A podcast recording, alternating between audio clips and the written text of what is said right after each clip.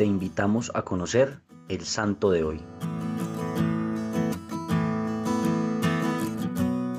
Hoy vamos a conocer la historia de San Bernardino Realín.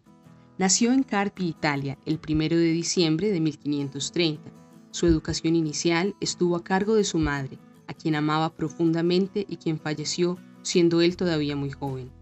Ella también le inculcó una gran devoción por la Santísima Virgen María. Comenzó sus estudios en literatura clásica en Carpi, luego se trasladó a Módena y posteriormente a Bolonia, donde estudió filosofía, preparándose para seguir después la carrera de medicina. Fue un joven normal, alegre y con muchos amigos.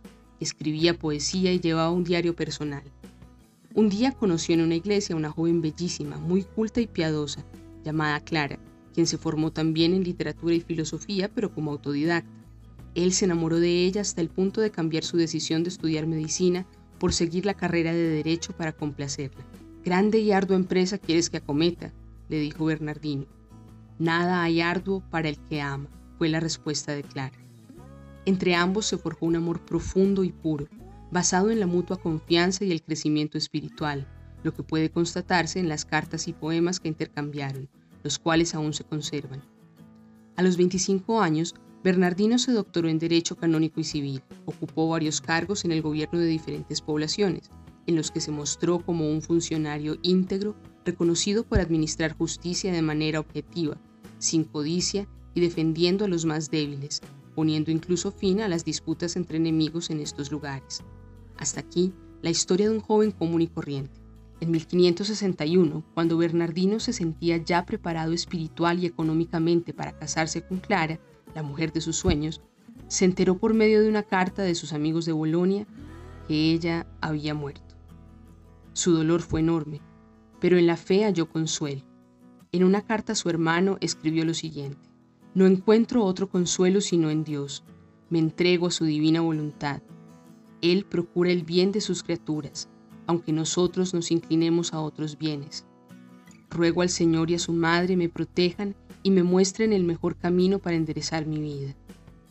Tres años más tarde, habiendo sido trasladado a la ciudad de Nápoles, Bernardino se encontró con dos jóvenes de la Compañía de Jesús, la cual no conocía hasta entonces. Bernardino quiso saber más de la compañía, a la que él mismo ingresó como novicio a sus 34 años, lo que prueba que no hay edad para recibir el llamado de Dios, pues su tiempo y sus planes son muy diferentes a los nuestros.